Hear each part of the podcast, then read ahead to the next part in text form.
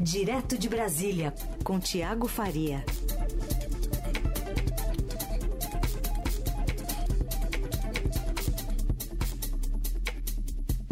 Tiago Faria, bem-vindo, bom dia. Oi, bom dia, Carol, tudo bom? Bom tudo, dia, ouvintes. Tudo certo. Bom, a gente está de olho nessa abertura hoje da consulta pública sobre vacinação infantil. Estou vendo que o ministro Queiroga estava falando agora com os jornalistas, não sei exatamente como é que se manifestou, mas não deve ter sido muito diferente em relação ao que ele tem é, dito e batido o pé sobre a vacinação das crianças aqui. Essa consulta pública fica até dia 2 no ar, não é isso? É isso, Carol. É, chama atenção o prazo que eles colocaram aí, uma semana, né? Praticamente até o, até o domingo, ser esse no próximo. E, e não é só isso. Além da consulta pública, o Ministério da Saúde ainda vai fazer uma audiência com os resultados, com as contribuições, né, as opiniões de quem quiser participar. Então tem que entrar lá no site do Ministério da Saúde, preencher um formulário é, e, e, essas, essas opiniões, essas contribuições, depois do dia 2 vão ser, vão ser analisadas em uma audiência pública no dia 4 de janeiro, então só no ano que vem, né, daqui duas semanas, ele está prometendo uma decisão, ele é o ministro da Saúde, Marcelo Queiroga, uma decisão no dia 5, que foi também o prazo dado pelo ministro Ricardo Lewandowski para que o, o, governo se manifestasse sobre a questão, depois que o PT entrou com uma ação para cobrar a vacinação infantil pós aval da Anvisa. Agora, o que chama a atenção, Carol, é o caráter inédito dessa medida, né? Você não teve a, a, mesma iniciativa, o governo não teve né, a mesma iniciativa de abrir uma consulta pública quando foi autorizada a vacinação dos adultos, lá em janeiro. É, até lembrando aquela cena, né? Logo depois, horas depois ali, acho que não foi nem horas, né? Foi, foram minutos o prazo do, do aval da Anvisa para a primeira vacinação de uma pessoa no Brasil, uma enfermeira em São Paulo. E também não houve esse, essa medida, essa consulta em junho, quando a Anvisa deu o aval para a vacinação dos adolescentes, crianças acima de 12 anos, né, na verdade.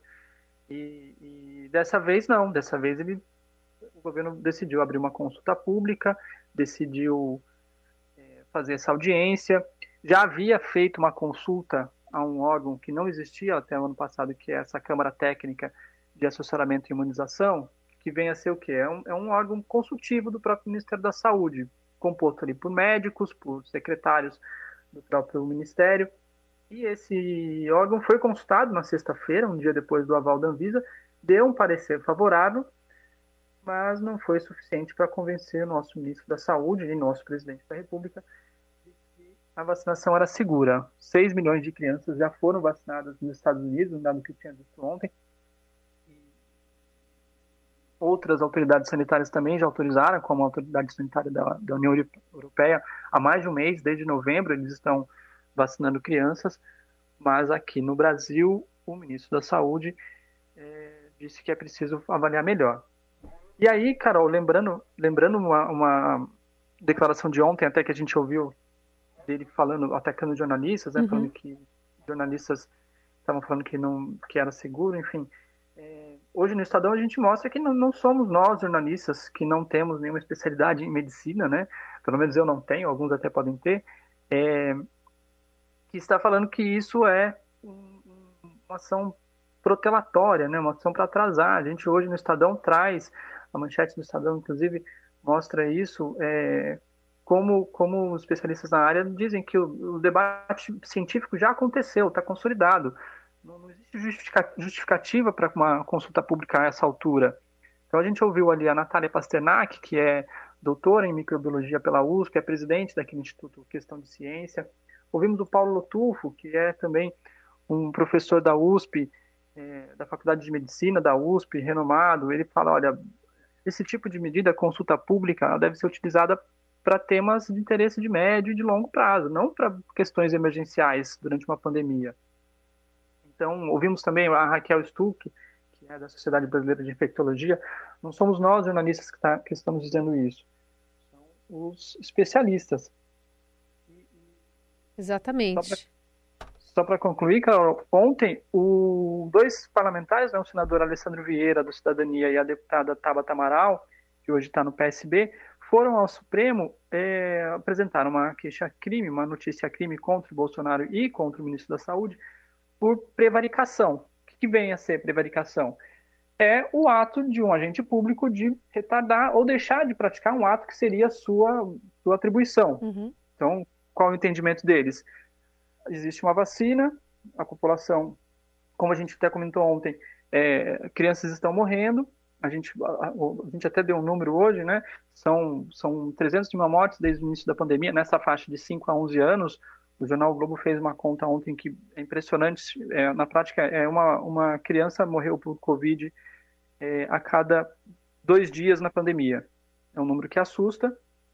E a gente tem a solução, que é a vacina, já comprovadamente evita mortes e o governo não, não aplica, não, não faz o que deve ser feito sua função, né, que é comprar a vacina e distribuir.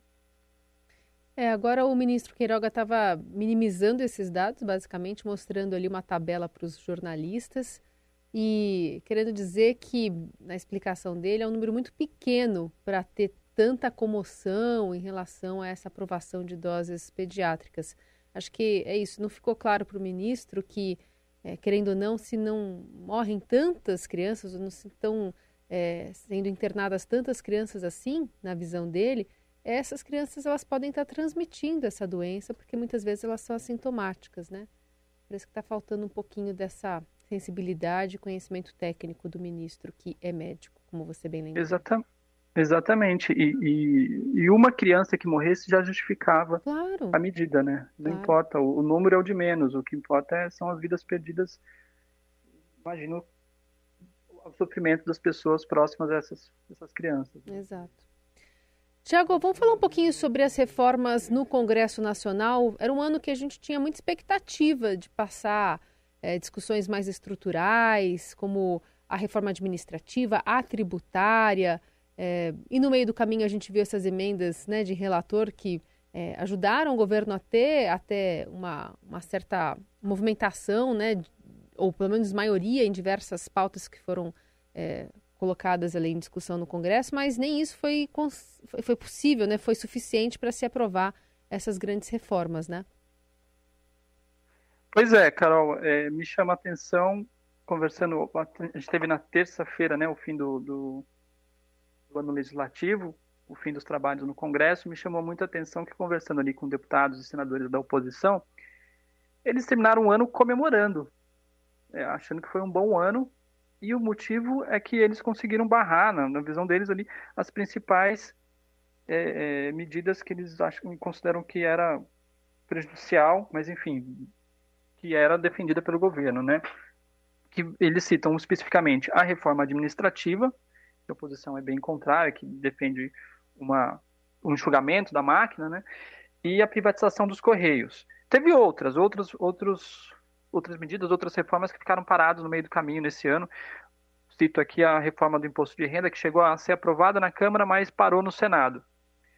E, por outro lado, você vê o governo, a gente noticiou largamente, né, o governo, é, sem, sem meias palavras, né, comprando uma base parlamentar, uma base de apoio por meio do orçamento secreto, distribuindo bilhões ali para deputados e senadores para ter um apoio na base. E você se pergunta, mas como o governo que quer que tem uma base consolidada não consegue aprovar suas reformas? A explicação, Carol, é simples. O governo não quer, né? A gente viu lá em 2019 a, a reforma da previdência passou a, a duras custas, mesmo com algumas resistências do, do presidente Jair Bolsonaro muito o, a reforma foi aprovada muito por mérito ali da, da condução da, da, Câmara e do, do Senado. É, a independência do BC também foi outro outro projeto que o governo tem batido no bumbo, batido bumbo que conquistou, mas na verdade o próprio presidente já criticou. E no fundo, Carol, você pega a lista de promessas do Bolsonaro ou até não precisa ir tão longe, pega aqui no, no 2020 quando assumiu o Maia, desculpa, quando assumiu o Lira, o Arthur Lira na Câmara e o Pacheco no Senado, o presidente, o governo apresentou uma lista de 35 propostas para as quais o Bolsonaro pediu preferência. E dessas 35, pouquíssimas avançaram. A gente tinha feito uma conta aqui, cerca de 27 dessas 35 tinham avançados. Então, na lista tinha, por exemplo, o homeschooling, o voto impresso, que acabou sendo derrotado. E aí o que a gente conclui, Carol, que esse, essas verbas distribuídas pelo Bolsonaro a congressistas para manter uma base fiel, na verdade tem outro objetivo. O objetivo é impedir que os impeachments avançassem, né? A gente teve alguns momentos de maior turbulência, hoje não se fala mais dos impeachments, mas o fato é que existem 143 pedidos ali na gaveta do presidente da Câmara, do Arthur Lira, que ele pode desengavetar a qualquer momento, uma vez rompida essa relação com o Bolsonaro. Então é muito mais um, uma relação de, de desconfiança do que propriamente para aprovar suas pautas, né? aprovar seus projetos. Muito bem, seguimos acompanhando também né, os trabalhos que são, serão retomados em fevereiro. Vamos ver em ano eleitoral como é que as coisas vão andar, em que ritmo elas vão andar. E a gente segue a conversa com o Tiago Faria, diretor de Brasília, fazendo essa análise para a gente de todo o contexto, especialmente político-eleitoral. Agora a gente vai falar sobre essas conversas, né, essa aproximação entre o ex-presidente Lula e o ex-governador de São Paulo, Geraldo Alckmin. Queria te ouvir aí, Tiago, nessa última quinzena de dezembro a gente falou tanto desse encontro, né, essa, essa união, possível união, a desfiliação do próprio é, Tucano, né, deixando o ninho depois de 33 anos. Como é que a, a classe política tem visto essas movimentações e a possível união com essa chapa? Olha, Carol, é, apesar de todo o noticiário, apesar da, dos acenos de ambos, ambas as partes, né, o próprio ex-governador já deixou claro que ele pretende, que ele quer sim ser vice do, do seu antigo adversário, o ex-presidente Lula é, ainda há muitas arestas que precisam ser aparadas. Né? Ontem, inclusive, a gente teve a notícia do PV convidando, convidando o Alckmin para se filiar ao partido. O PV, que é um partido, já foi muito identificado com a questão ambiental, é, nos últimos anos ficou bastante atrelado ao PSDB, em São Paulo principalmente. É, declarou apoio já antecipado à chapa do Lula, independentemente de ter Alckmin ou não, mas a coligação que o PT deve formar para lançar o ex-presidente Lula à presidência. E eles, diante desse imbróglio, eles estão dizendo, olha, se não der certo com o PSB, se não der certo com Solidariedade, a gente está aqui. Pode vir Alckmin, que a gente te recebe. Para eles é interessante porque é um partido pequeno, tem quatro deputados só, não tem nenhum senador, então, há, um esforço do partido para não, não cair na cláusula de desempenho, que é aquela regra que, se o partido não tiver uma determinada votação, fica sem dinheiro, fica sem tempo de TV, praticamente é, inviabiliza as suas atividades, né? Mas o que a gente vê na esquerda, Carol, é uma, um embate muito forte, e é um embate que não é um, uma questão apenas brasileira, vamos dizer assim, né? A gente acompanhou a eleição no Chile e houve também uma discussão muito grande sobre se o, o Boric, que, foi, que acabou eleito, deveria ou não é, fazer esses acenos pra, para o centro, e ele fez, e a vitória dele muitas, por muitos especialistas, muitos especialistas consideram que foi devido a isso. Então, na esquerda brasileira também há esse embate, é uma o que os especialistas chamam de esquerda de ruptura, né, dizendo que não não há, não há necessidade de, de um acordo com o Alckmin, porque o Lula já aparece bem nas pesquisas. Quase as pesquisas dão uma possibilidade, inclusive, de vencer em primeiro turno. E o que esses parlamentares dizem, parlamentares e dirigentes partidários de partidos da esquerda, que a entrada do Alckmin na, na, na chapa não agrega. Por outro lado, há um, um, um discurso pela coalizão e por, de, pela defesa de uma frente ampla contra o presidente Bolsonaro e principalmente contra o bolsonarismo, né, contra a direita mais radical, que é também o embate que houve no Chile.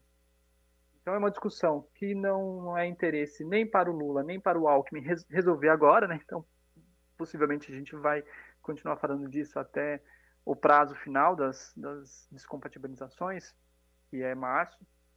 Então, até março o Alckmin tem que decidir em qual partido vai ver como vai ser esses dobramentos, quem vai ceder mais, né? Ontem o Lula já disse que o candidato em São Paulo é, do PT é o Haddad, o PSB quer que ele abra mão, para apoiar o Márcio França. É uma das condições para que o Alckmin entre no PSB e seja o vice do Lula.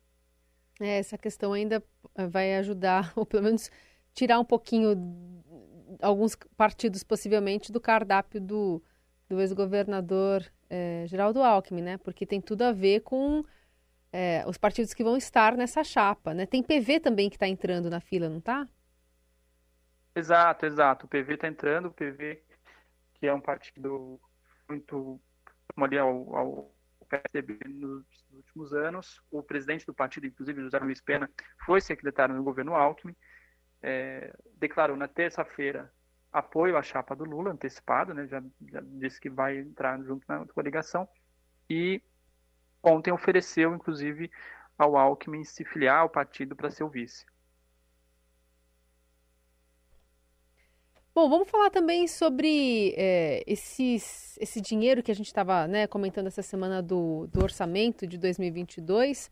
Você lembrou né, os partidos que mais estavam recebendo dinheiro, pra, pra especialmente né, para os fundos, mas para recursos para as eleições de 2022. Vamos falar sobre um novo rico que está chegando aí?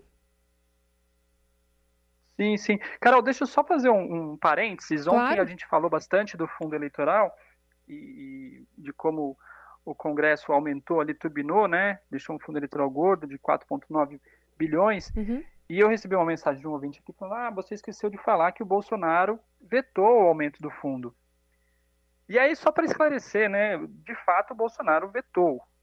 Mas foi aquele, aquela jogada ensaiada. Por quê? Porque quando chegou a análise do veto no Congresso, o governo lavou as mãos os principais líderes do governo, inclusive, votaram contra o veto do próprio governo. É. O, gov o, governo não orientou, assim, liberou a bancada, que a orientação que, que é, cada partido, cada partido, os líderes do governo e os líderes da oposição vão ao plenário, vão à tribuna me dizer como seus deputados têm que votar. O governo se eximiu, liberou, falou, olha, cada um vota do jeito que quiser. E aí eu até fiz uma lista aqui dos principais nomes ligados ao governo hoje, todos votaram a favor de derrubar o veto, ou seja, aumentar o fundão. Então, o Eduardo Gomes, líder do governo no Congresso, votou a favor. O Ricardo Barros, deputado, votou a favor, líder do governo na Câmara. Márcio Bitar, vice-líder. Wellington Fagundes, líder do partido do Bolsonaro na, no Senado. Então, assim, dizer que o Bolsonaro foi contra o fundo é acreditar nessa narrativa que ele tenta impor de que ele não quer o fundo eleitoral maior, sendo que, na verdade, no Congresso, nos bastidores ali, ele lava a mão para que o, o, fundo seja, seja maior, né? Agora, é isso, jogada ensaiada, como você jo, bem jogada frisou. ensaiada. Agora, sobre o União Brasil, acho que chama atenção que o, o, a tática usada pelo União Brasil, a gente noticia hoje, inclusive no Estadão, matéria do Pedro Venceslau, mostrando que o partido não deve apresentar, na verdade, assim, ele vai privilegiar a eleição para a Câmara e no Estado em vez de lançar um candidato a presidente ele até chama de balanço de ensaios presidenciais, né? Você tem uma série de partidos candidatos que para poder negociar melhor uma, uma, vaga nas chapas dos favoritos. É, e é uma estratégia que foi usada por muitos anos no MDB. O MDB se tornou hoje um dos partidos mais é, capilarizados, né, o termo que na política eles dizem para partidos que têm entrada em rincões, em cidades pequenas, faz muitos prefeitos, porque sempre preteriam ter um candidato à presidência do que a, a, a, preferiu, né, na verdade, ter candidatos nos estados e nos municípios e focar no legislativo em vez de ter um candidato presidencial. É uma estratégia para você não, não tirar o foco, né, não gastar dinheiro, principalmente tempo e dinheiro, numa candidata, numa candidatura majoritária. E União Brasil está tá indo na mesma linha com a diferença de que vai ter um cofre recheado para poder distribuir, para poder investir.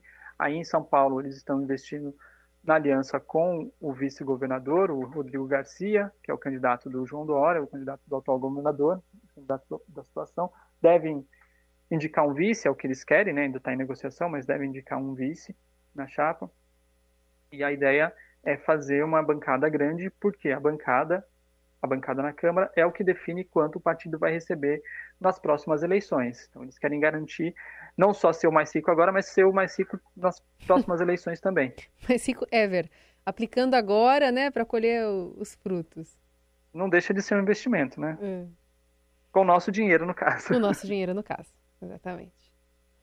Muito bom, esse é o Tiago Faria, ajudando a gente a entender um pouquinho mais o que ainda está acontecendo em Brasília, né? Por mais que esteja esvaziada a capital federal, fisicamente, né? Pelos parlamentares, pelos congressistas, tem muita coisa de bastidor ainda acontecendo nessa virada de ano, focando também em 2022. Tiago, obrigada por hoje. Voltamos a nos falar amanhã a partir das nove. Obrigado, Carol. Foi um prazer. Até mais.